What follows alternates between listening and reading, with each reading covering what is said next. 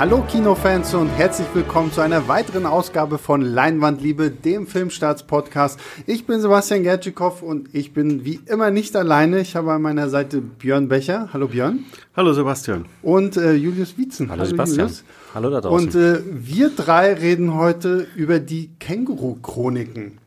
Und da muss ich ja gestehen, da habe ich mich gefühlt, als hätte ich irgendwie jahrelang unterm Stein gelebt, weil ich mir war überhaupt nicht bewusst, was das für ein Phänomen da draußen ist. Also vielleicht kurz für Leute da draußen, denen es ähnlich geht wie mir. Die Känguru-Chroniken ist mal als Podcast gestartet bei Radio Fritz hier in Berlin, glaube ich. Daraus wurde dann 2009 äh, ein erstes Buch und irgendwie mittlerweile sind das vier Bände von Marc-Uwe Kling, der quasi seinen fiktiven Alltag beschreibt, äh, indem er mit einem kommunistischen Känguru äh, in einer WG lebt. Und allerlei Abenteuer erlebt. Und allerlei merkwürdige, lustige Abenteuer erlebt. So, und das wurde jetzt verfilmt mit einem CGI-Känguru, kein richtiges Känguru. Nein, das Känguru spielt sich selbst. Und äh, ja, das gibt es jetzt als Film. So, erste Einschätzung von euch? Äh, ich, ich war sehr positiv überrascht, als die ersten beiden, als der erste Trailer oder dann der zweite Trailer kam und war wirklich verblüfft, wie gut das alles aussieht und wie lustig das alles aussieht. Und leider konnte der, der fertige Film dann oder der, der, der Film im Kino dann ähm, nicht dieses, diese hohe Erwartung, die ich dann dadurch mhm. hatte, ähm, ein, einlösen.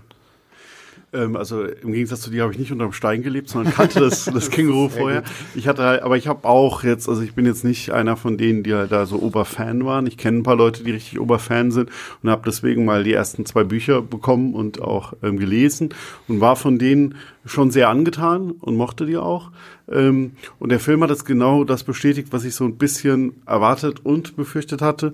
Denn ähm, diese Bücher leben sehr von der Situationskomik und dem Wortwitz. Und das sind auch in den ersten beiden Büchern äh, mehr so einzelne Episoden und keine große zusammenhängende Geschichte. Und genauso ist der Film. Der Film lebt von ähm, Situationskomik und Wortwitz, aber genau die Geschichte die er dann entspannen will, die funktioniert halt nicht so ganz. Die ist halt relativ äh, blatt und banal und ähm, so ist er halt nicht durchweg überzeugend, hat aber meiner Meinung nach sehr viele tolle Einzelmomente. Wobei man dem Film wenigstens hm. zugute halten muss, finde ich, dass, dass sie tatsächlich einen echten Film daraus machen. Also ähm, ob man das jetzt gut findet oder nicht und ob man die Handlung, die sie sich dann überlegt haben, jetzt gelungen findet oder nicht, ist es zumindest nicht so, dass es nur eine Aneinanderreihung von Sketches ist, Stimmt, wie halt in den, in den Kurzgeschichten oder im, im, im Hörbuch.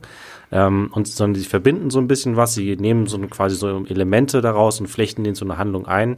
Es gibt so ganz wichtige Filmsachen wie Figurenentwicklung und äh, vielleicht fassen wir für die Leser, äh, die, für die Hörer ich bin mal, ähm, ganz kurz die, die Story. Also es beginnt wirklich damit, ähm, dass das Känguru halt ähm, bei Mark Uwe ähm, einzieht. Genauso wie quasi am Anfang. Das ist genauso wie im Buch auch. auch ähm, also es, ist, es, es, es drängt sich mehr in die Wohnung rein und ist dann halt plötzlich drin. Und die leben halt im Kreuzberger Kiez. Und es gibt halt einen mächtigen Immobilienhai, der auch noch gleichzeitig rechtspopulistischer Politiker ist und der sich seinen eigenen Trump Tower mitten den Görlitzer Park in Berlin ähm, reinstellen will. Und naja, das Känguru gerät mit dem einander, darauf bekommt er einen Hass auf das Känguru und will auch die, das Haus von den, in dem Mark Uwe und das Känguru wohnen, blatt machen. Und die müssen das halt mit den übrigen Anwohnern verhindern. Ja. Also ich muss sagen, ich, ich bin ja jemand, der ich lache gern und ich lache laut, wenn ich denn etwas lustig finde. Und ich glaube, Julius kann es bestätigen, ja. weil wir saßen bei der Presseverführung nebeneinander. Ja, ich glaube, ich habe ein einziges Mal gelacht und zwar als das Känguru Hunde tritt. Ja, was ist eine großartige was Szene. Ich, was ja. ich äh, per se verurteile, weil ich finde Hunde toll und ich finde, man sollte Hunde nicht treten. Wenn, dann sollte man vielleicht die Härchen treten, wenn die Hunde nicht ordentlich erzogen sind. Ähm, ja. das, das war so der einzige Moment, wo ich ein bisschen gelacht habe. Aber ansonsten muss ich leider sagen, hat mir der Humor bei diesem Film war so überhaupt nicht meins. Wobei ich aber gemerkt habe, zumindest bei uns in der Pressevorführung, der Humor kam durchaus bei einigen Leuten an. Ich fand nur, mir war es zu platt. Also ja. auch so diese ganzen Anspielungen, ne, weil du schon sagtest, hier der, der böse rechtspopulistische Immobilienhai und so, da kann man natürlich viel Politik und Zeitgeschehen mit reinnehmen. Es geht ja auch um Themen wie Gentrifizierung, ne, ja, die machen unseren schönen Kiez kaputt und sowas alles sind ja wichtige Themen, die uns hier auch in Berlin und nicht nur in Berlin ja auch irgendwo beschäftigen. Aber ich fand, es war einfach zu hohl, zu platt irgendwie damit umgegangen. Ja, irgendwo ist da auf dem Weg vom Buch oder Hörbuch zur Leinwand was verloren gegangen. Also, und sogar selbst die Witze, die oder die amüsanten Episoden, die auf der Seite oder gesprochen von Marc-Uwe Kling noch wunderbar funktionieren, funktionieren irgendwie auf der Leinwand nicht mehr. Ging mir auch so. Wobei, da ähm, muss ich widersprechen, weil ich finde genau, also der Humor, das ist halt, das ist, da ist eine riesen Schwankung, da ist eine ja. absolute Breite drin. Es gibt sehr viele Sachen, diesen Blatt zum Beispiel das meiste rund um diesen Immobilienhai, mhm. aber dann gibt's da, weil er ist halt, also Henry Hübchen spielt den und Henry Hübchen ist ein großartiger Schauspieler und macht das auch, also er spielt den halt richtig überdreht. Ähm, aber am Ende ist es halt eine viel zu platte Donald Trump Parodie. Es ist sogar gibt sogar eine Szene, wo er so orangene Haut hat und die Haare entsprechend ähm, so mhm. sind plötzlich, was in der nächsten Szene plötzlich nicht mehr ist, ähm, was was sehr komisch ist. Aber es gibt dann einzelne Sachen, zum Beispiel den Running Gag um, um seinen Porsche, der halt immer wieder ähm, zerstört wird. und da ist ja egal, ich habe ja noch einen. Und äh, äh, das ist eine äh, nette Sache. Oder auch einfach so ein kleiner Deck, dass eine rechtspopulistische Partei heißt halt nicht AfD, sondern AZD, was halt Alternative zur Demokratie heißt heißt, ja, was halt einfach ein, eine perfekte Beschreibung ist, was halt ähm, die echte rechtspopulistische Partei äh, in Deutschland versucht darzustellen. Ähm, das sind halt so, so kleine Sachen, wo man, und ich fand auch gerade die Sachen aus dem aus dem Buch, die Sprüche habe ich gefeiert. So, ähm, ja. so Sachen teilweise, du glaubst, du bist hart, ähm, ich bin härter. Nee, nee. Das ist einfach, äh, das, das ist einfach, aber auch, das liegt auch ein bisschen daran, dass das halt so ein Spruch ist, auch durch mein Umfeld. Ähm, den hatte ich, ja, habe ich so oft gehört und den fand ich dann auch einfach in dem Moment, oh ja, super, jetzt das, kommt der auch. Aber das noch. spricht ja mehr dafür, dass dieser Film wahrscheinlich eher wirklich nur die Leute abholt, die auch irgendeine Nein. Verbindung mit dem, Nein. Nicht, nicht, nicht. Also genau, wo wäre das dieses Beispiel, das hatte ich mir nämlich auch aufgeschrieben, weil das fand ich eins, das fand ich von den von den allererzwungensten überhaupt, dass sie das noch äh, sie das dann noch versucht haben irgendwie reinzuquetschen und das ich da musste ich wirklich habe ich wirklich mit den Augen gerollt im Kino.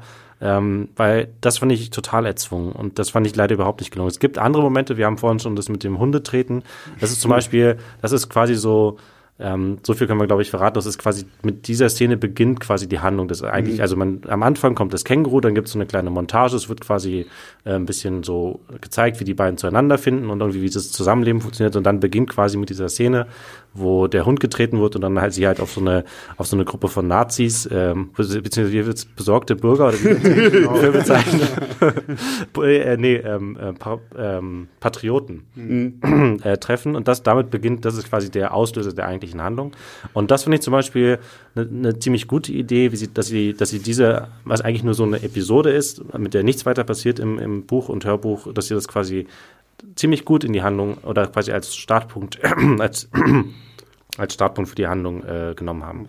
Ja, also das sind auch, also ähm, die ganzen Episoden zum Beispiel rund um diese trotteligen Nazis. Ähm, da hat das auch für mich funktioniert, wie sich halt über die lustig gemacht wird, aber ähm, es halt nicht einfach nur Blatt ist. Hat dann auch mit so immer diese Kernwahrheit, wenn dann halt die zum ersten Mal da vor denen stehen, die zusammenschlagen wollen. Und das Känguru sagt denen, statistisch ist einer von euch ein Informant des Verfassungsschutzes und die erstmal nicht mehr weiter wissen, weil sie sich dann alle ähm, angucken und äh, scheiße, wer von uns ist das jetzt? Ähm, und damit halt einfach mit dieser Information nicht umgehen können.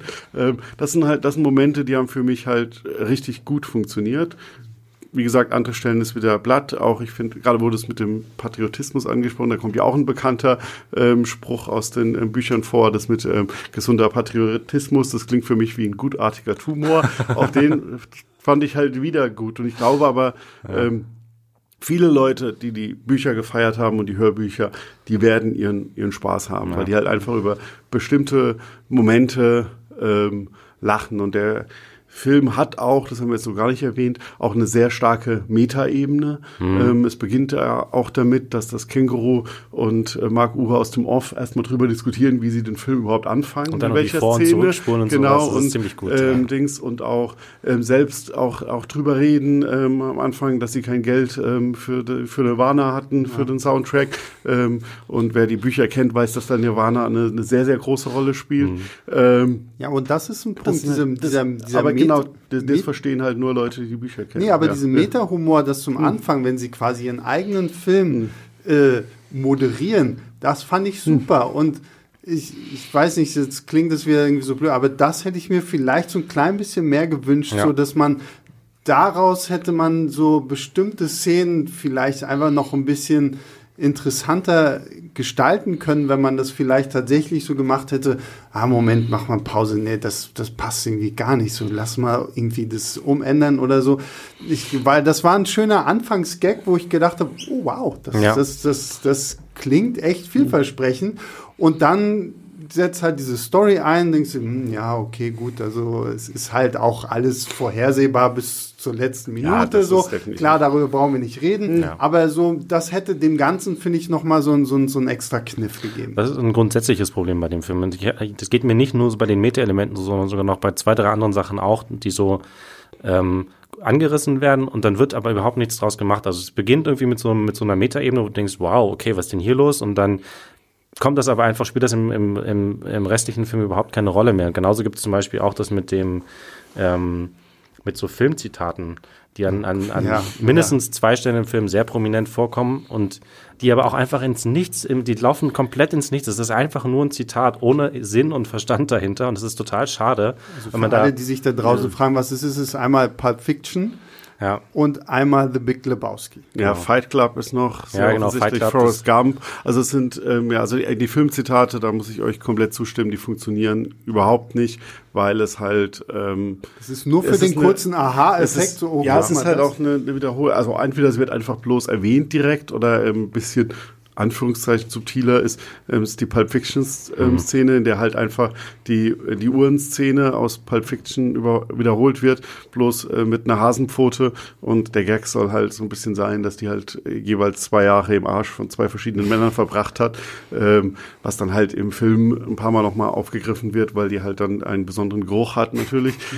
von da, aber ähm, das hört sich lustiger jetzt an, wenn ich erzähle, Ja, als es im eben. Moment ist, Ja, ja. weil es in dem Moment halt einfach leider. ähm, keine. Die Szene ähm, fühlt sich auch super gestreckt an. irgendwie. Ja, ja, die, die, die geht, die geht total auch viel zäh. zu lang, diese Ja. Blende und ähm, Ja. Und, und auch eine andere Sache, wo ich auch irgendwie dachte, aha, machen sie jetzt daraus was? Ähm, am Anfang gibt's dann dieses, wo das Känguru und, und Mark Uwe zum ersten Mal aufeinandertreffen, gibt's die berühmte Pfannkuchenszene, wo er, äh, das Känguru also sich die, Ei, Ei, Eierkuchen, ja, sorry, Eierkuchen, äh, sich äh, Zutaten ausleihen möchte und dann, ähm, weiß nicht, ob euch das aufgefallen ist, aber dann ähm, holt er halt eine Packung aus dem Schrank, wo tatsächlich ein halbes Pfund Mehl draufsteht Ja, oder ja, genau, ja. Milch draufsteht. Und Ja, halt ja. irgendwie so, da habe ich ja, okay, das ist jetzt irgendwie so eine clevere Anspielung darauf, dass halt ansonsten, ansonsten in Filmen immer an dieser Stelle irgendwie so äh, Schleichwerbung oder Product Placement untergebracht wird.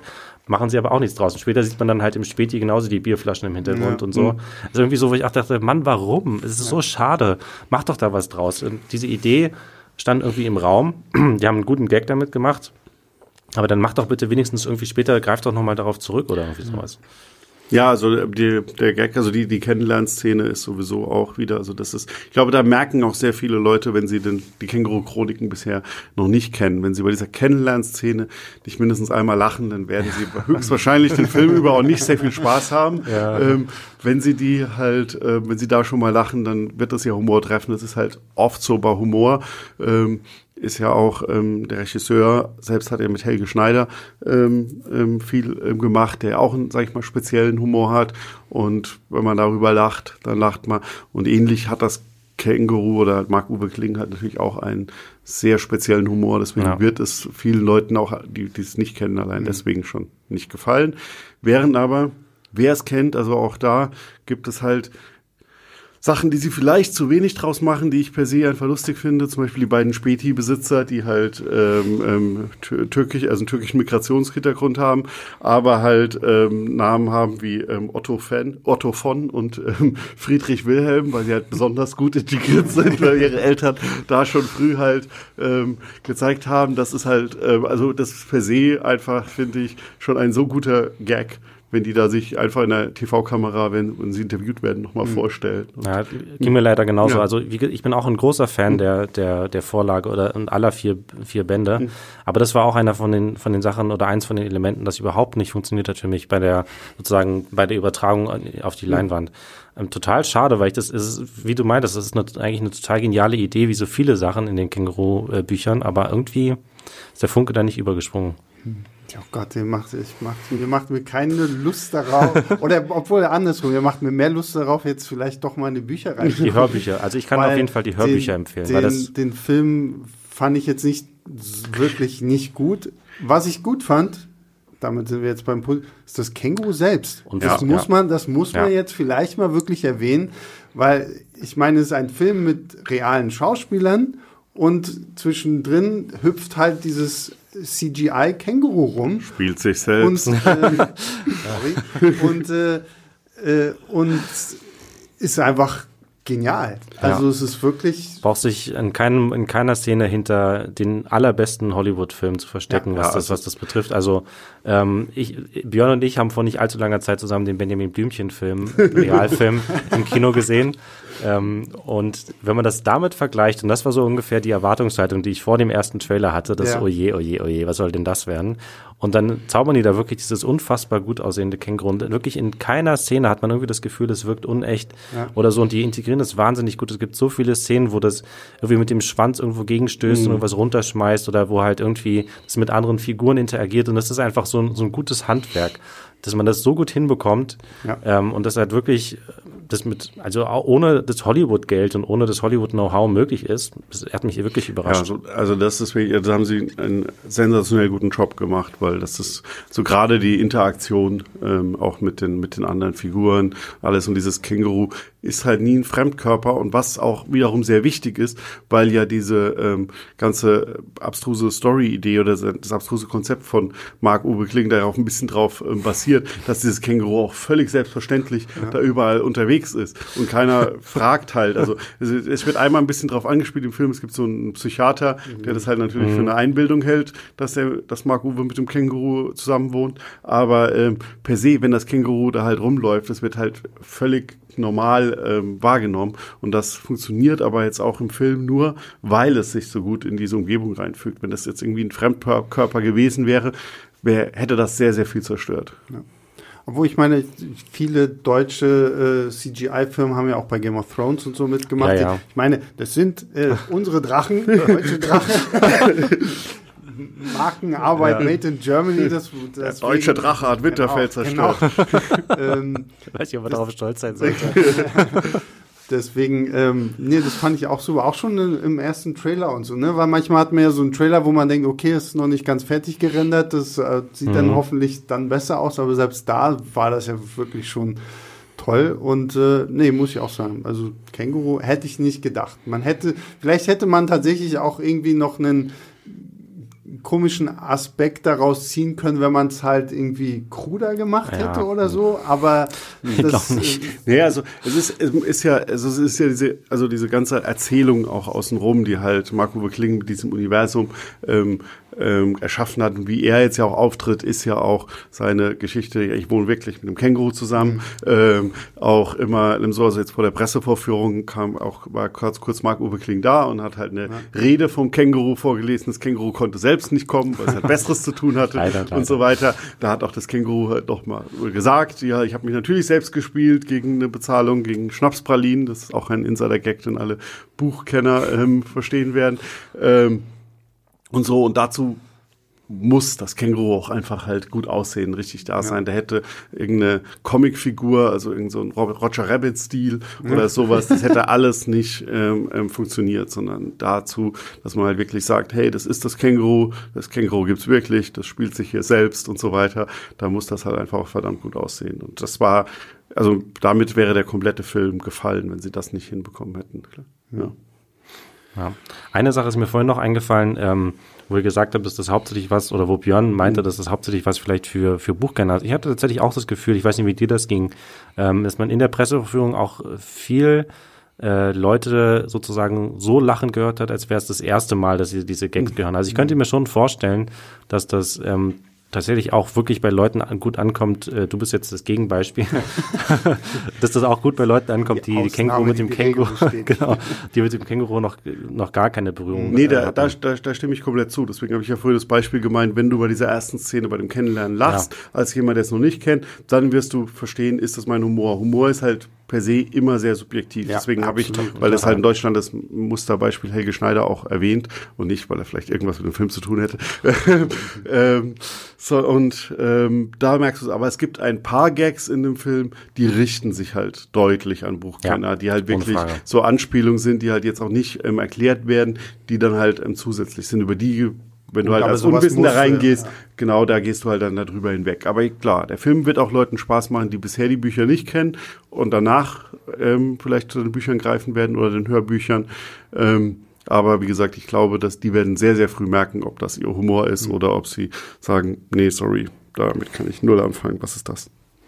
So, Julius, dein abschließendes Ich würde eine positive Sache, Entschuldigung, eine positive Sache noch unbedingt erwähnen wollen. Gerne, gerne. Äh, wenn wir jetzt schon erzählt haben, wie ähm, toll ähm, das, das Känguru da passiert ist, müssen wir meiner Meinung nach auch über die andere Besetzung reden und vor allem über den Hauptdarsteller ähm, oh, ja. Dimitri Schad, ja. ähm, diesen Marc Uwe ähm, spielt. Ich kannte den Schauspieler vorher überhaupt nicht. Ich glaube, er ist Theaterschauspieler. Ja, ist eigentlich, aber er hat auch schon so ein paar Tatort und ja. so. Also ich habe den schon mal gesehen, aber mhm. jetzt nicht irgendwie, dass er bleibend in Erinnerung geblieben ist oder so.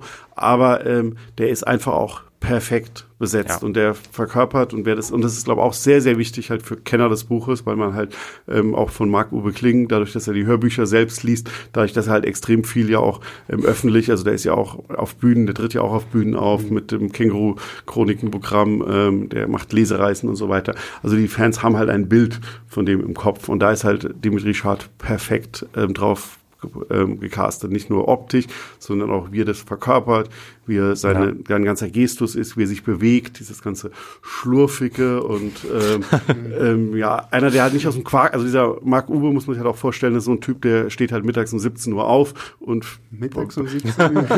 ja, also er steht um 17 Uhr auf, ähm, verbringt seinen Tag ähm, dann erstmal noch im Bademantel mhm. und weiß halt nicht irgendwie, ja. was halt irgendwie passiert und man versteht ja auch den ganzen Film, also er ist halt Kleinkünstler, aber man sieht ihm ja in seinem ganzen Film nie irgendeiner Arbeit nachgehen oder ja. irgendwas tun das, das ja. was am Arbeit am nahesten dran kommt, ist, dass er mal auf Jesus, den kleinen Sohn seiner Nachbarin Maria, aufpasst. Ähm, genau. Ja, also ja, genau, stimmt, aber die fand ich auch ja. wirklich ja. sehr, sehr gut. Also das hat auch genau, das viel ausgemacht. Vor dem Fazit unbedingt noch sagen. Das ist, glaube ich, auch so ein Punkt, was man ihm anrechnen muss. Ne? So mit so, einem, mit so einem also erstmal diese reale Person irgendwie natürlich zu verkörpern, die so äh, irgendwie im Rampenlicht steht und gleichzeitig dann auch noch irgendwie mit so einem für ihn wahrscheinlich gar nicht so vorhandenen Känguru da ja, irgendwie rumzuspielen. Das hat er wahnsinnig gut gemacht. Also das ähm, hat wirklich auch für mich viel dazu beigetragen, diese die Echtheit des Kängurus ja. sozusagen zu rüberzubringen, wie der hat so gut darauf reagiert und das ist halt aber auch dann was natürlich auch der ähm, der Regisseur und und ähm, die Leute, die den Film geschnitten haben, quasi sich auf die Fahnen schreiben können, dass sie halt wahnsinnig Gutes geschafft haben, mhm. immer so Reaktionen auf die Aktion des Kängurus so einzubauen, dass sie halt eben auch dann immer natürlich auch beitragen, dass das halt den, ja. den ähm, dass man halt wirklich merkt, okay, jemand reagiert darauf, also ist das Känguru da. Es funktioniert halt auch einfach sehr, ähm, sehr intuitiv dann. Und das hat er auch wirklich toll gespielt, hat immer halt so eine so ein wunderbares Arsenal von verdutzten und, und irgendwie äh, verdutzten und verwunderten Blicken, mit denen er halt dann da immer rumspielt. Das ist wirklich wirklich gut gewesen. Ja, und äh, für die Leute da draußen, kleine Spoilerwarnung. Äh, den Dimitri habe ich nachher gleich auch noch hier in unserem tollen Podcast-Studio sitzen und dann werde ich ihn mal fragen, wie das denn war, ob er da einen Typen im grünen Spandex hatte, der die ganze Zeit irgendwie durchs Set gehüpft ist oder ob es wieder nur die berühmten Tennisbälle das gewesen hat sich sind. echt gespielt. Das hast du jetzt immer noch nicht verstanden. Nee, ich habe es immer noch nicht verstanden. Sorry. Lass dir doch von ihm mal erzählen, wie es so war, wie das Känguru so privat auch ja, ist. Wie ist, das, ja, wie ist das, wenn die Kamera aus ist? Genau. ist werde ich werde ihn fragen, ob er in Schnapspralinen auch bezahlt wurde oder ähm, das ist eine gute Frage, ob er ja. Geld bekommen hat.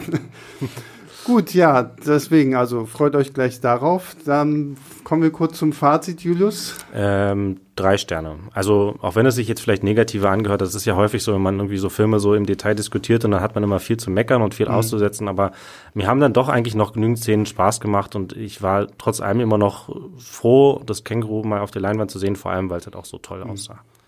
Das ja, ist jetzt lustiger, weil Kritik geschrieben. Ja, bei mir hat das jetzt natürlich positiver angehört, weil ihr sehr viele negativen Sachen gesagt habt und ich habe ja auch vielen Sachen stimme ich ja auch zu und wollte das dann halt nicht ähm, immer noch mal wiederholen, sondern habe dann halt meistens die Gegenrede ein bisschen geführt. Aber ich sehe ihn auch bei drei Sternen. Also es ist ein, ein sehr ordentlicher Film. Es funktioniert halt vieles einfach nicht. Also wir haben jetzt, ich habe jetzt sehr viel über die Einzelmomente geredet, die ich halt ähm, sehr gut fand, aber das sind halt über den ganzen Film verteilt dann halt doch zu wenige Einzelmomente. Mhm.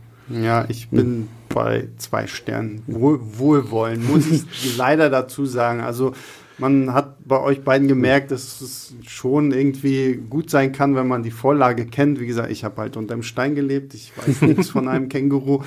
Ähm, aber ja, also wie, wie Björn auch schon meinte, Humor ist subjektiv. Das muss tatsächlich in dem Fall wirklich jeder für sich selbst einschätzen. Und ähm, ich bin jetzt auf jeden Fall gespannt, äh, was mir der gute Dimitri zu den Dreharbeiten und all dem sagen kann. Und äh, ja, ich bedanke mich erstmal bei Björn und bei Julius. Sehr gerne. Und äh, freue mich jetzt auf Dimitri. Ja, äh, Dimitri, erstmal vielen Dank, dass du hier bist. Du bist quasi, du bist der erste Stargast, den unsere Podcast-Zuhörer jetzt zu hören bekommen, aber du bist der zweite insgesamt. Wow, wer ist dann der, der erste, beziehungsweise der, der, die, die, die erste ja. war Annette Frier. Ah. Die war nämlich äh, letztens hier und hat mit uns über ihren äh, Pixar-Film gesprochen.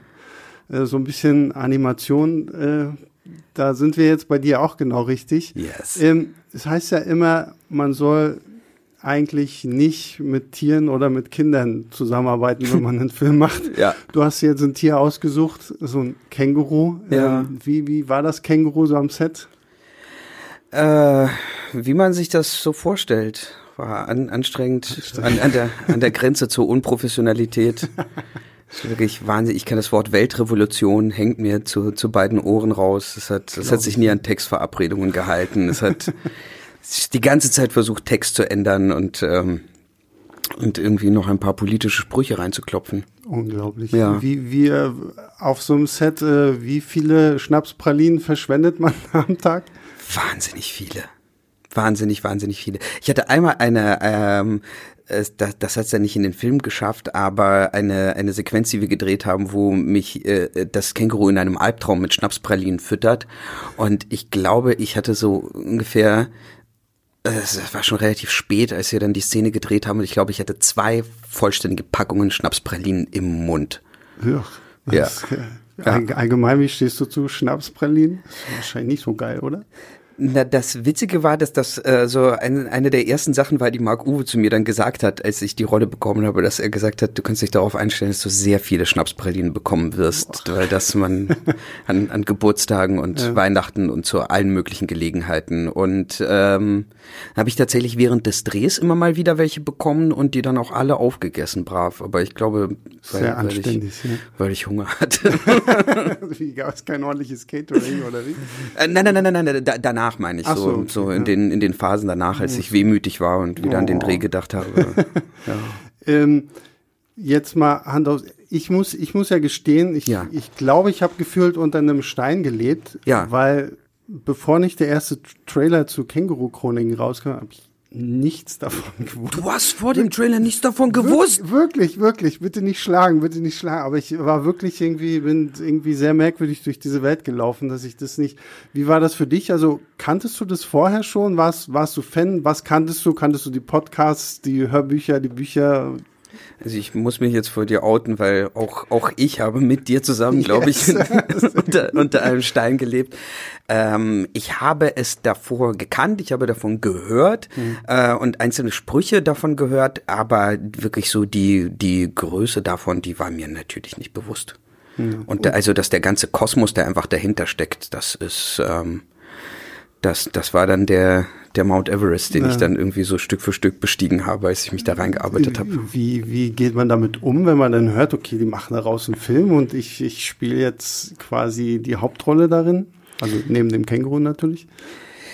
Äh, äh, ähm, also erstmal muss man ja wirklich sagen, dass das, ähm, dass halt so eine so eine Theatergurke wie ich dann ähm, ausgewählt worden ist in diesem Castingprozess für so eine Rolle, für, für so einen Film, der, der ein Millionenpublikum ja erreichen soll.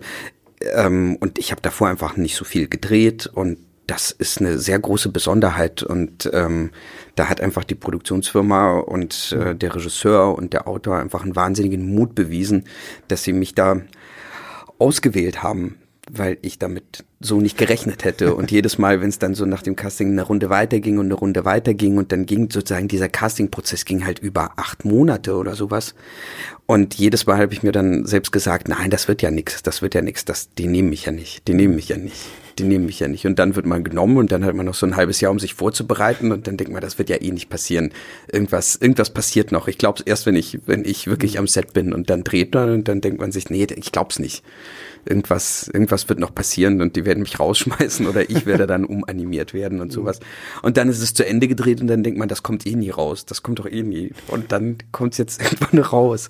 Und das ist abgefahren. Es ist ja. sehr, sehr abgefahren. Ich kann ich kann es mir nicht mal vorstellen, wie sich das für dich anfühlen muss.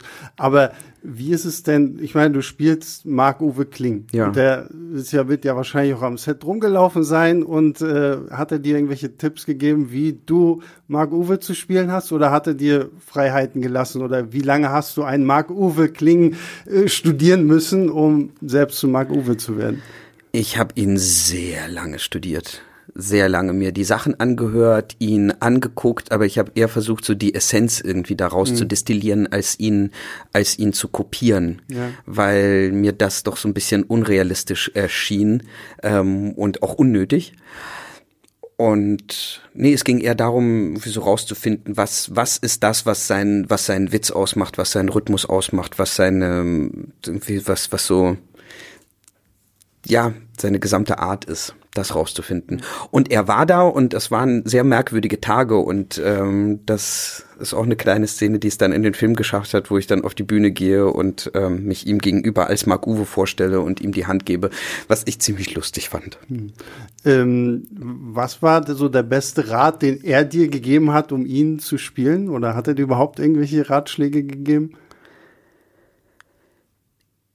Nee, der hat mir gar keine Ratschläge gegeben, die, Unerhört. die, die, äh, nee, er hat mir Lebensratschläge gegeben dann im Verlauf der Zeit, die und und mich da sehr, ähm, sehr an die Hand genommen, was ähm, was die Fans angeht, was diesen gesamten Kosmos angeht, dieses unglaubliche Ding, was er da aufgebaut hat, ähm, was einfach etwas ziemlich einzigartiges ist in der in der deutschen Literatur, hm. ist das abgefahren. Und ein Teil davon zu sein, ist, äh, das ist völlig hirnerweichend. Hm. Schüchtert das so ein bisschen ein, dass man weiß, okay, da ist so eine riesen Fangemeinde, die jetzt Anfang März dann diesen Film sieht und die wahrscheinlich jede, jedes einzelne Detail kennen und jedes Easter Egg finden und sagen, oh, das hat aber okay, falsch. siehst du jetzt hier meine Gänsehaut gerade? Du kannst oh, ja, bestätigen. Stimmt. Ja, ja, ich, ich kann bestätigen.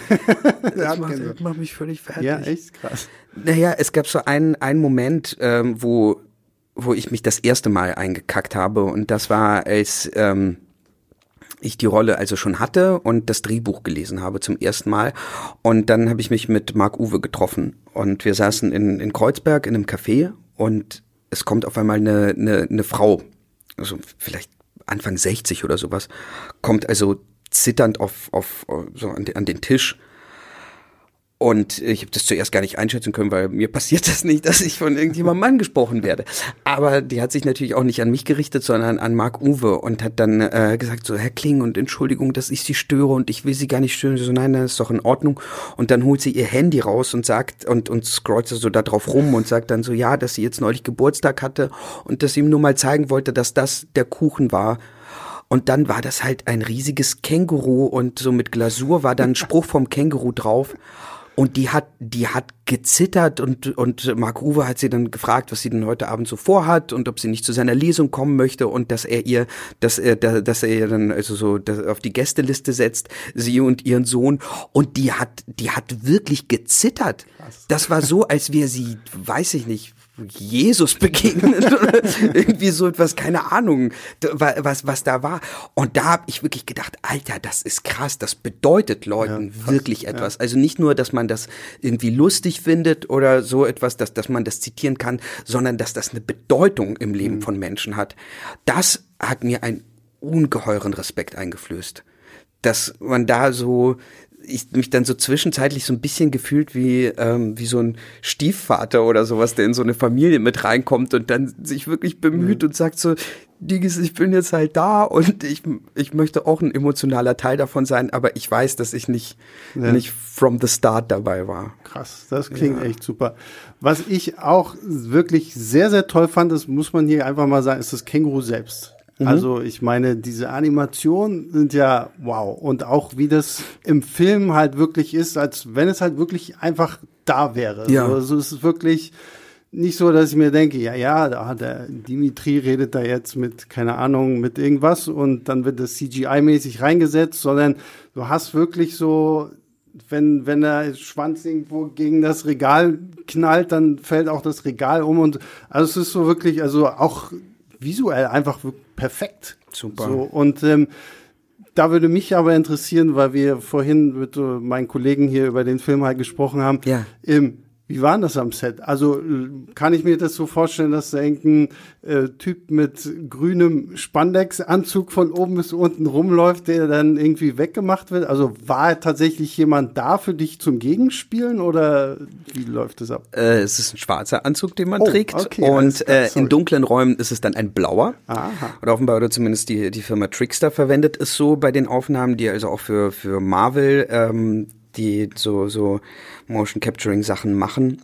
Und äh, es war ein Kollege da, Volker Zack, der äh, wahnsinnig lustiger, warmherziger Typ ist, der das einfach mit einer großen Uneitelkeit ja. ähm, gespielt hat. In dem Wissen, dass er weder zu sehen noch zu hören sein wird in diesem Ding, was ähm, einfach etwas Rührendes irgendwie war, weil, weil er sich dann dem so einfach vollständig hingeben konnte. Und dann wird das so drüber animiert, aber ohne dass irgendjemand genau wusste, wie es letzten Endes aussehen wird, wie das funktionieren wird. Mhm. Und dann hat man natürlich auch bestimmte Einschränkungen, dass ähm, es zum Beispiel, wenn also wenn das Känguru vor mir ist, ist das grundsätzlich kein Problem, weil die Animation wird sozusagen drüber gelegt wenn ich vor dem Känguru bin, äh, ist das sozusagen aufwendiger und kostet mehr, weil ich dann zuerst rausgeschnitten werden ja. muss, dann erst das Känguru rein animiert und dann werde ich wieder sozusagen reingefügt wieder. Wenn das Känguru mit der Außenwelt interagiert, macht das Ganze das noch komplizierter, weil sie dann bestimmte Sachen sozusagen real lassen müssen und dann aber trotzdem irgendwie die Hände rausschneiden um irgendetwas anderes. So und ähm, dann wird halt nach jedem Take laufen dann halt so die Trickster-Leute irgendwie rum und machen, machen strange Fotos und, und, und, und Farbabgleiche und irgendwie sowas Weirdes. Und das war total spannend, da zuzugucken, was die eigentlich genau machen und was mit, ähm, was damit eigentlich alles möglich ist. Und manchmal war es eine Puppe, mit der ich gespielt habe, manchmal war es einfach nur ein Punkt, auf den ich mich konzentriert mhm. habe, äh, manchmal war tatsächlich gar nichts da. Okay, krass. Ja. Wie, du hast vorhin schon gesagt, du hast dich selber als Theatergurke bezeichnet. Ja. Ähm, wie, was hast du lieber denn? Theater oder jetzt so, so ein Film? Ach, es, äh, ich, ich sehe das gerne inhaltlich und das, das, das, womit man sich gerne beschäftigen kann. Und ähm, dass ich hier die Chance hatte, mich eben mit, mit einem, mit einem fertig entwickelten Universum beschäftigen zu können, ist etwas, das ist wie Shakespeares gesammelte Werke mhm. zu lesen und dazwischen so Querverweise zu gucken. Also da, da, das sind sozusagen, das ist der Hauptteil meiner Arbeit, mich in irgendetwas rein zu reinzudenken, reinzuarbeiten, mhm. reinzufühlen und sozusagen das Performen an sich ähm, ist, ist dann so die Spitze des Eisbergs. Ja. Aber das alles, was drunter liegt, ist diese Einarbeitphase und wenn die keinen Spaß macht, dann dann ist das einfach ein fades Projekt und das war es in diesem Fall überhaupt nicht, sondern ganz im Gegenteil. Da sich in drei beziehungsweise mittlerweile vier Bücher in die in die Spiele, in die Hörbücher und in in die Fanbase einarbeiten zu können, war einfach etwas, das hat mich jetzt die letzten zweieinhalb Jahre begleitet und wird mich, glaube ich, noch weitere Jahre begleiten. Und das ist wie ein, wie ein Baby, das man so in sein Leben lässt. Mhm. Ja, und vor allem, du hast es gesagt, es gibt vier Bände, also durchaus ja noch Möglichkeiten für Fortsetzung, wenn die Känguru-Chroniken jetzt gut ankommt. Absolut. Ähm, was ist für dich vielleicht so, was, was wünschst du dir, was die Leute aus diesem Film rausnehmen? Oder ist das so ein Film, wo du sagst, okay, was, was möchtest du den Leuten da draußen sagen, was sie von diesem Film erwarten können? Ich glaube, sie können gute uh, gute Unterhaltung für die ganze Familie bekommen, denn das, was die Känguru-Chroniken einfach ausmacht, ist, dass sie für Kinder zugänglich und äh, lustig sind, dass sie ein, ein, eine studentische Fanbase irgendwie haben, dass sie bis zu Alt-68ern und Leuten, die jenseits der 90 sind, auch einfach zugänglich und lustig sind. Und da, das ist, ähm, dass das ein Stoff überhaupt hergibt, ist krass. Und ich glaube, dass wir das in den Film gut rüber, also rüberziehen konnten. Also das ist tatsächlich etwas, so blöd und kitschig es klingt, für die ganze Familie und ist einfach extrem, extrem gutes, unterhaltsames, kluges Popcorn-Kino.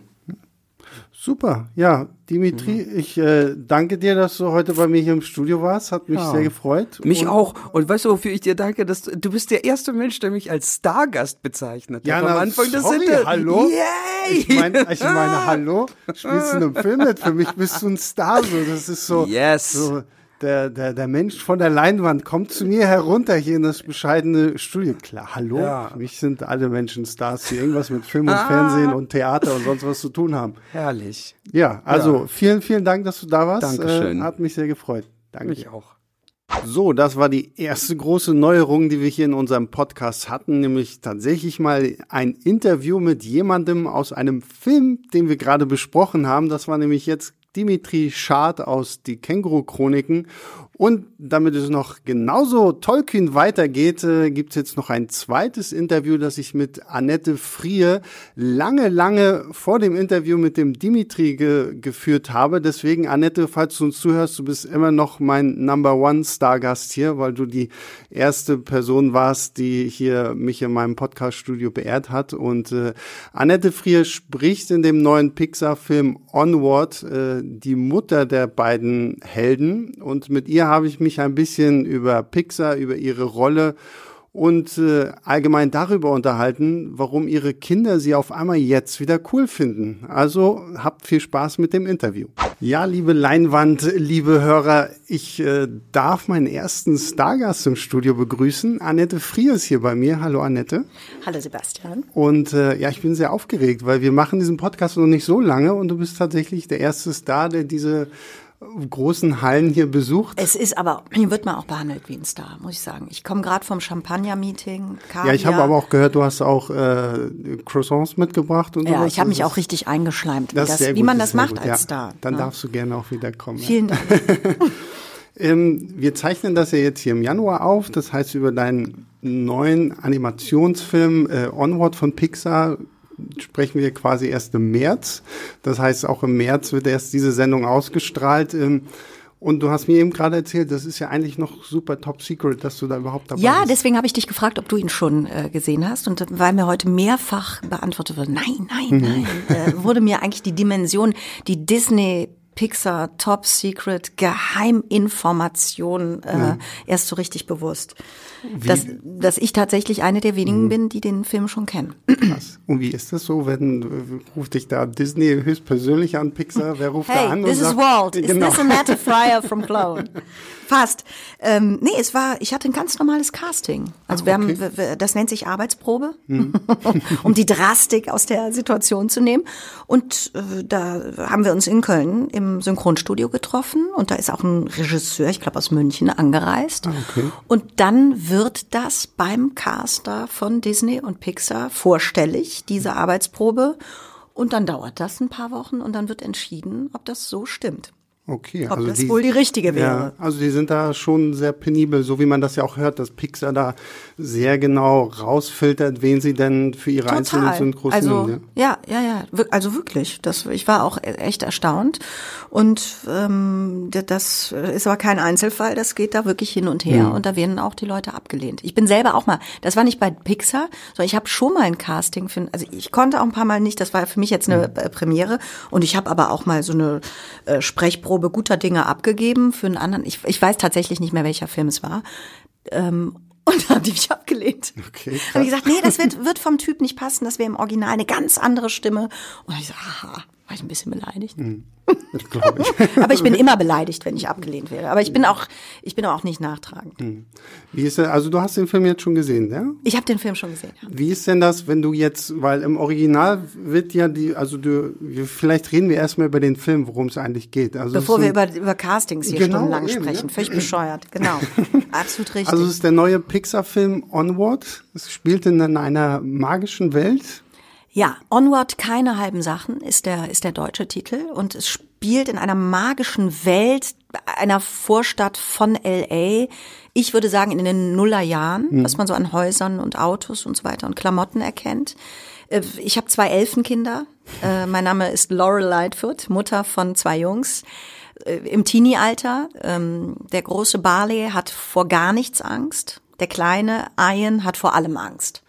Ich bin verwitwet, bin jetzt mit einem äh, Zentauren liiert, der Bulle ist, seit, seit ein paar Jahren, der nicht so gut gelitten ist bei den Kindern. Und das ist wirklich eine ganz süße Patchwork-Familienkonstellation. Und Ian hat Geburtstag, wird 16, glaube ich. Und ich hole vom Dachboden ein altes Geschenk des Vaters an diese Kinder, wenn sie alt genug sind. Und das Geschenk ist, dass durch magischen Zauber der Vater nochmal für 24 Stunden in diese Familie beziehungsweise zu seinen Jungs kommen kann.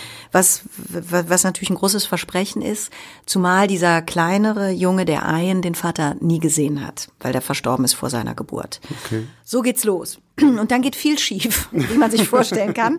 Dass, äh, ohne dass ich was spoilern möchte, weil man sieht es auch auf dem Kinoplakat, dieser Vater zwar erscheint, Aber nur zur Hälfte, ne? nur zur Hälfte und zwar nur Hose, unten rum. ne? Ja. Nur unten rum. Und das ist wahnsinnig lustig und ein unglaublicher Cliffhanger für diesen Hm. Film. Weil man tatsächlich, die Jungs gehen mit ihrem Vater 24 Stunden auf Heldenfahrt, auf Heldenreise, aber halt nur mit der Buchs. Und das ist äh, wirklich tierisch lustig und, und ganz ähm, berührend.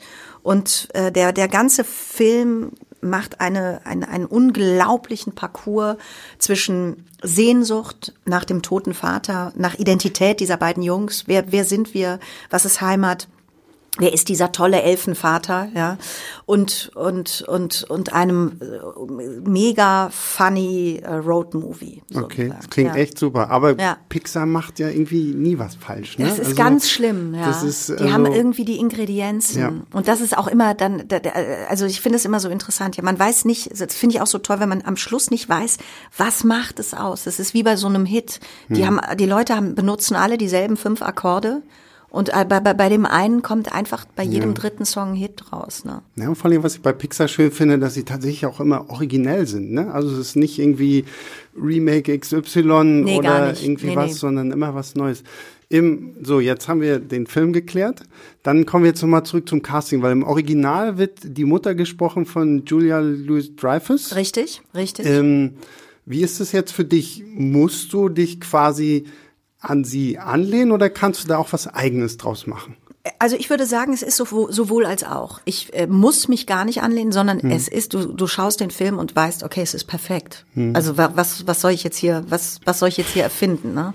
Das ist so genau gezeichnet und so ein Wahnsinn, dass man einfach nur denkt, verkack's nicht. Also so, ja. Also und das ist natürlich für mich äh, ähm, auch eine schräge Aufgabe, weil ich ja sonst aufgefordert bin als Schauspielerin, da meinen Input oder äh, Teile einer Biografie, die ich mir für diese Figur ausdenke, die ich spiele, da an den Mann zu bringen. So, das heißt, hier ist es eigentlich so, dass man eben nicht einfach nachmacht. Es funktioniert auch überhaupt nicht auf Deutsch. Da merkt man, also das habe ich auch gleich gemerkt, äh, das geht gar nicht. Dieser ganze Sprachklang ist so unterschiedlich äh, vom, vom Englischen zum Deutschen, dass es automatisch was ganz anderes passiert. Also auch eine intime Sprache. Es hört sich einfach auf Deutsch sofort ganz anders an.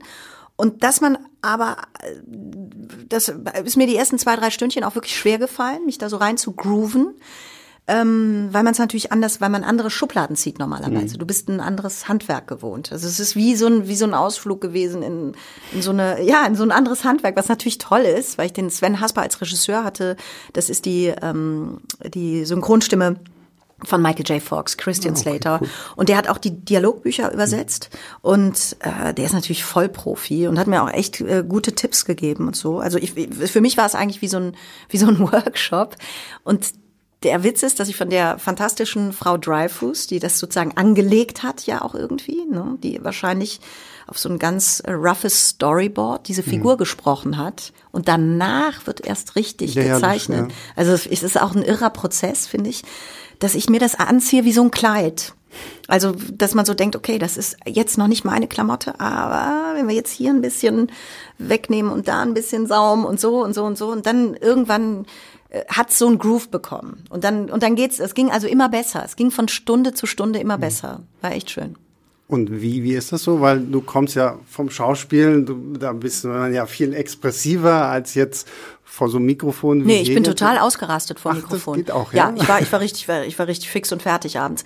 Also ich habe gehört, dass da auch so, so, so, so richtig coole, alte, routinierte Synchronsprecher, mhm. egal was die spielen und wenn die irgendwie Rocky Balboa in der 28. Auflage geben, dass die da keine Miene verziehen vor dem Mikrofon. Zu den Leuten gehöre ich eher nicht. Okay, krass. Sehr gut. Ähm, jetzt spielst du da so eine Mutter. Wenn, wenn jetzt noch mal so eine Anfrage kommen würde oder so, was, was wäre für dich mal so eine Wunschrolle zu, zum Synchronisieren? Ähm, das, also ich, ich, meine Standardantwort ist Lady Macbeth, weil ich natürlich immer Bock habe auf Antagonisten. Wollte ich gerade fragen, ne? Ja, na klar, na klar. Spannendsten, ne? Immer. Also das ist natürlich, ja, weil ich, weil ich, ähm, also das, das war, das ist auch toll, ne? Laura Lightfoot, eine besorgte Mutter äh, ähm, mit Humorbegabung, die, die, die ist natürlich toll. Aber das bin ich ja vielleicht im echten Leben auch. Mhm. Und ähm, äh, das, das, also so wie ich auch bei meinen Rollen natürlich mich immer freue, wenn Dinge auch weit weg sind, dass man, dass man einfach, weil man gerne rumforscht, ja. ne, so, also, aber das ist so ein großer Spaß gewesen. Also wenn die, die dritte Giraffe von links äh, fragt mich, wenn ich Zeit habe, komme ich gerne. Mhm. ähm, was würdest du denn sagen, was macht für dich Pixar so besonders? Also oder auch was was macht diesen Film so besonders?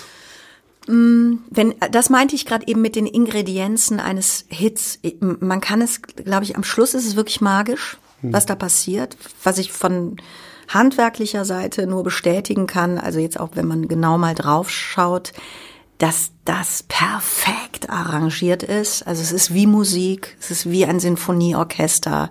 Es, äh, es ist einfach ein unfassbares Timing. Ähm, die Dramaturgie der Drehbücher ist genial. Es ist extrem ausgewogen. Die kriegen wirklich, also, und das ist ja heutzutage, der, der, der, der Markt ist ja so überschwemmt mit Geschichten und dass die das wirklich nach wie vor schaffen, was Neues, was du gerade eben gesagt hast, immer sich was Neues auszudenken. Mhm. Es hat immer irgendwie nochmal einen ganz anderen Ton.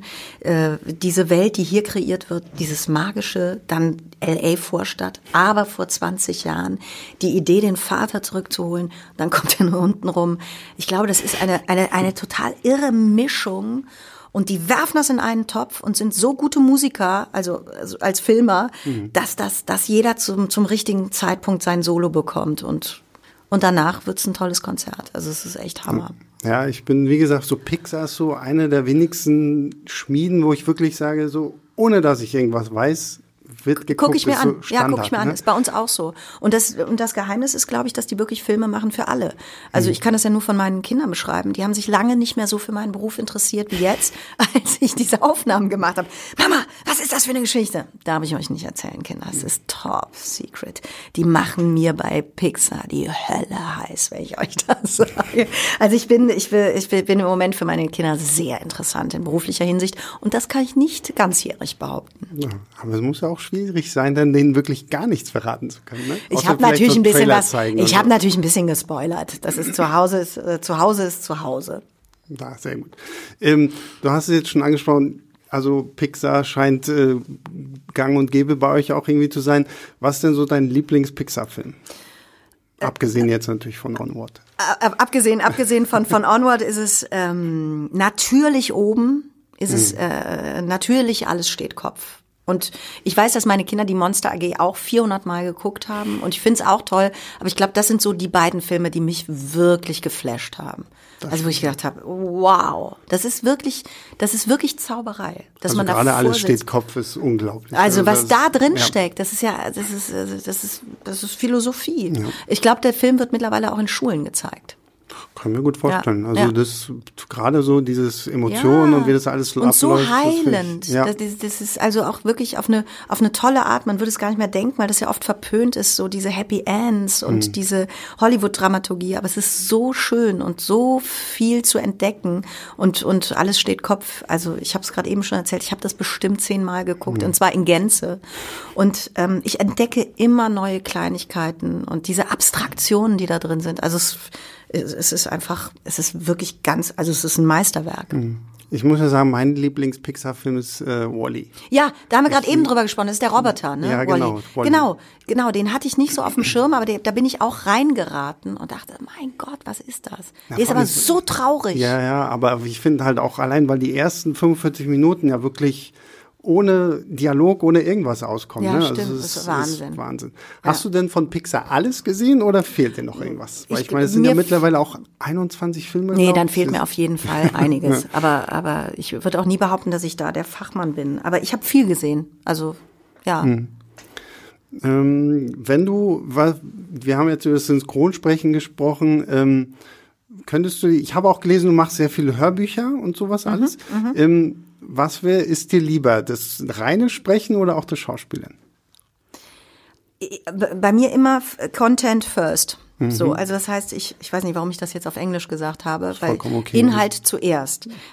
Geht ja auch. so schlimm Zuhörer ist das ja gar nicht. Das, ja, ich weiß. Ich, weiß, ich bin sehr voll Multikulti, die Bude. Auf jeden Fall, ähm, äh, das ist wirklich so. Es ist für mich genauso schwierig zu beantworten, ob ich lieber Theater spiele oder, mhm. oder Filme drehe.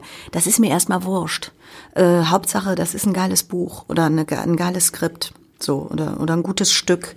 Und dann ist es so ein bisschen bei mir, dass ich, dass es wirklich Jahre gibt, wo ich merke, ich habe jetzt Bock auf Komödie, Komödie und und ich weiß aber auch, dass ich irgendwann mal aufpassen musste, dass das nicht dann zu einseitig wird, dass man mhm. natürlich vor dieser Schubladisierung ein bisschen Acht geben muss oder sich in Acht nehmen muss als Schauspieler. Und das hat auch mit Lebensphasen zu tun, wann man so merkt, nee, jetzt sind es gerade andere Stoffe, die mich interessieren. Aber ich würde nie sagen, lieber Hörbuch als drehen oder klar, wenn ich wenn ich mal zu Hause sein möchte ein paar Monate, dann ist natürlich Hörbuch wesentlich einfacher äh, zu realisieren familiär. Ne? Aber aber eigentlich geht's mir äh, um den Stoff. Hm. Und wenn wir jetzt schon bei so entweder oder sind, lieber Film oder lieber Serie? Weil ich meine, du bist ja auch in beidem eigentlich zu Hause. Mhm. Mhm. Ähm, was ist für dich angenehmer? Was ist schöner? Wo kannst du dich eher entfalten? Wahrscheinlich Serie, oder? Also, also äh, Serie ist natürlich so, du kannst der Sache ganz anders auf den Grund gehen. Mhm. Du kannst einer Figur, also zum Beispiel Danny Lowinski, wäre als 90 Minuten einfach zu schade gewesen. Da hätte ich, da ja. hätte ich viereinhalb Jahre geile Zeit vermisst, ohne es zu wissen. Und insofern ähm, äh, ist das schon toll, weil, weil innerhalb einer Serie natürlich diese, die, die Figuren und die Protagonisten auf die Reise gehen. So. Und wenn das gut gewählt ist, dann gibt's nichts Feineres. Das mache ich ja auch gerade mit Christoph Maria Herbst mit März gegen März. Ähm, da haben wir jetzt die zweite Staffel gedreht. Und da, wir hatten, wir hatten gedacht, das ist nur eine Miniserie. Das hm. war eigentlich nur acht Folgen. Uh, der Ralf Fußmann, der das geschrieben hat, der auch ja Stromberg gemacht hat und so, wir haben geredet und haben gesagt, komm, das machen wir. Die, das ist einfach ein Scheidungspärchen, die sich nicht loslassen. So, und dann hast, es hat so einen Bock gemacht, dass wir danach haben, nein, wir müssen weitermachen. So, das war überhaupt nicht geplant. Aber manchmal hat man einfach Lust, dem auch noch auf den Grund zu gehen. Hm. Wie sieht man das eigentlich als Schauspielerin, so, so die momentane Entwicklung, so mit diesen ganzen Streaming-Diensten?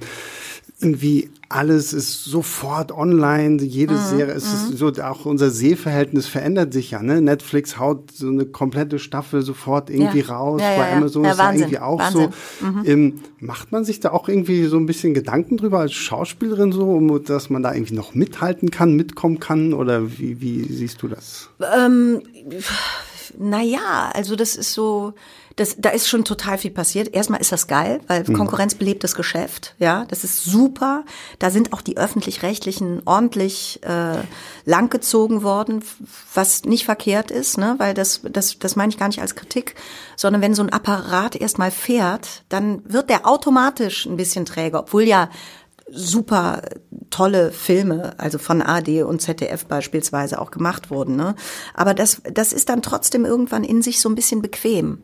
Das ist doch klar, ne? weil man sowas, oder auch Private, die haben alle ihre Auflagen und dann läuft das so. Und ich würde sagen, da haben jetzt so, so Sky, Netflix ähm, und, und Amazon natürlich die Karten nochmal neu gemischt. Und man kriegt immer, das ist wie überall im Leben, wenn sowas Neues passiert, oh, was bedeutet das jetzt? Wie geht das weiter? Ähm, Habe ich eigentlich im Moment das Gefühl, es wird so viel gedreht wie selten. Also es wird natürlich wahnsinnig viel gemacht. Es wird aber auch viel Blödsinn gedreht. Absolut, ja. Ne? Also das ist jetzt auch nicht alles Gold, was streamt. Ne? Das kann man nun wirklich nicht behaupten. Und ich glaube, da muss man immer so gucken, was, was äh, interessant ist und was ich finde, was eine schwierige Entwicklung ist, aber das muss ich auch akzeptieren, ist, dass teilweise besetzt wird danach, wie viel Follower hat derjenige. Hm. und dass du öfters mal in einem, in einem Spielfilm sitzt und dann wunderst du dich schon bei der ersten Probe ist der ausgebildet, der Kollege oder nicht? Damit, damit meine ich gar nicht, dass man als Schauspieler ausgebildet sein muss, aber ist das ein Schauspieler? Und dann erfährst du, nee, das ist ein YouTuber. Der hat 250.000 oder 200, zweieinhalb Millionen Follower oder wegen, weil wegen so einem Schminkseminar, was die gibt, die Kollegin oder der Kollege. Und dann bist du natürlich schon so ein bisschen baff weil dann wird's grenzwertig, ne? Dann ist das, das sind so Momente, wo ich manchmal denke, ui Leute, jetzt müssen wir uns aber alle mal ein bisschen strecken, weil das ist auf der anderen Seite, so what, weißt du? Es ist, Ja, aber ich muss dir ganz ehrlich sagen, da sprichst du mir gerade voll aus dem Herzen, weil ich finde es auch schlimm so, also gerade äh, die Disney-Filme machen, also es wird ja überall eigentlich viel gemacht. So die ganzen Animationsfilme versuchen ja gerade auch über diese ganzen Influencer dann halt so Leute ranzuholen. Was wie gesagt ist ja auch alles toll und äh, finde ich ja auch irgendwo gut, aber man merkt halt schon so ein bisschen so dieses Den monetären Bock, Ja, ne? genau. Genau. Ne? Das ist ein bisschen schade. Dann. Das ist ein bisschen schade und ich finde, da muss man auch ein bisschen drauf aufpassen. Und ich finde auch, ähm, das gar nicht so verkehrt, dass man bei dem einen oder anderen Post vielleicht denkt, ist das jetzt wirklich. Äh, aber wer weiß, vielleicht unterhalten wir uns in fünf Jahren und dann ist Instagram sowas, wo man sagt, ach, ach das gab's ja mal, das Genau, ist da das sind jetzt nur Faxgerät. noch die alten das Leute ist, drauf. Da sind ja wirklich nur noch die ganz alten Leute drauf. Also insofern, es hat, ist auch, es sind irgendwie Trends und ich glaube, dem muss man in erster Linie mit Humor begegnen. Und, und nicht so verkrampft. Früher war immer alles besser. Und wenn du Leute triffst, Genau. die 1940 geboren sind, die erzählen mir allen Ernstes, dass das in ihrer Jugend nicht gewesen ist. Habe ich gesagt, na, aber das war doch kurz nach dem Dritten Reich. Also da war doch auch nicht alles so richtig geil, oder? Und dann sagen die, nee, nee, aber das gab's nicht. Und dann sage ich, ja. Und bei uns gibt's andere Sachen nicht. Also es, die, die Menschen bleiben dieselben. Das ist vorbei. Das war ein schönes Schlusswort. Ja, ich wollte will- gar kein Schlusswort. Ich guck mal, ich werde schon so altersstarr alles. Dann vielleicht zum Abschluss nochmal, warum sollen sich die Leute äh, Onward anschauen? Also, Onward, keine halben Sachen. Äh, ich darf es ja sagen, weil ich ihn schon gesehen habe. Genau. Diesen geheimen Mega-Schocker von Pixar. Es ist ein fantastischer Film. Es ist eine Heldenreise von zwei Jungs. Es ist ein Riesenfamilienspaß. Es ist einerseits wie immer eine große sch- philosophische Frage, die aufgemacht wird. Andererseits ist es äh, Roadmovie, äh, Spaß mit Action. Ähm, es ist fantastisch arrangiert und Annette Frier spricht Laurel Lightfoot. Und wer jetzt noch was haben will, also dem kann ich auch nicht helfen. Sagen dafür Applaus. Ne? Ich bin ja dein Stargast, du musst ja Ja, mein erster Stargast. Ja, Ja. also Annette, vielen, vielen Dank, dass du da warst. Äh, Sehr gerne. Ja, hat mich Sebastian. gefreut. Und äh, ja, ihr da draußen geht euch Onward anschauen. Unbedingt. Und äh, auf Deutsch. Diesmal müssen wir die Empfehlung machen auf Ich- Deutsch. ich weil wir, bitte darum. wir, wir sind ja immer gerne so, wir nörgeln ja rum, nee, das muss man im Ich Original weiß, das gucken. müsst ihr dann immer machen. Ähm, ihr seid ja eine kritische, in- genau, investigative genau, genau. Movie-Redaktion. Ne? Aber jetzt Gucken uns schön auf Deutsch an. Der Genau. Star ist äh, König, ne? Weißt du ja. So wie sie der Gast ist König. Ja, ne? ja. Aber, äh, ne? Ja, dann äh, vielen lieben Dank dafür und äh, ja, ihr liebe Leinwand, äh, liebe Hörer, wir hören uns. Liebe Leinwand, liebe Hörer, ich weiß nicht. Krass, ne? Nee, liebe ist, Leinwand, irgendwas liebe Hörer. stimmt nicht. Man denkt, du versprichst dich, obwohl Ja, alles ne? richtig ist. Liebe Leinwand, liebe Hörer. Ihr Liebe, Leinwand, liebe Leinwand, liebe Liebenden, geht, auch nicht. Wahrscheinlich rechtmäßig kriegst du mit Ich wollte gerade sagen, Ärger, ne? dann kriege ich Ärger. Okay, komm, ich lasse es. Ich halte die Klappe. Vielen Dank, es war sehr schön. Alles klar, danke. Tschüss. Ja, tschüss. Ja, liebe Zuhörer, das war jetzt unsere etwas andere Podcast-Folge mit äh, sehr vielen Interviews. Ich hoffe, es hat euch trotzdem gefallen. Anmerkungen, Lob, Kritik könnt ihr natürlich wie immer durch äh, Bewertungen kundtun, über Kommentare oder ihr schickt uns eine E-Mail direkt an leinwandliebe.filmstarts.de. Da kriegen wir das natürlich auch alles mit. Und ja, ich freue mich darauf, wenn wir uns nächste Woche wiederhören. Bis dahin immer fleißig ins Kino gehen. Ciao, ciao.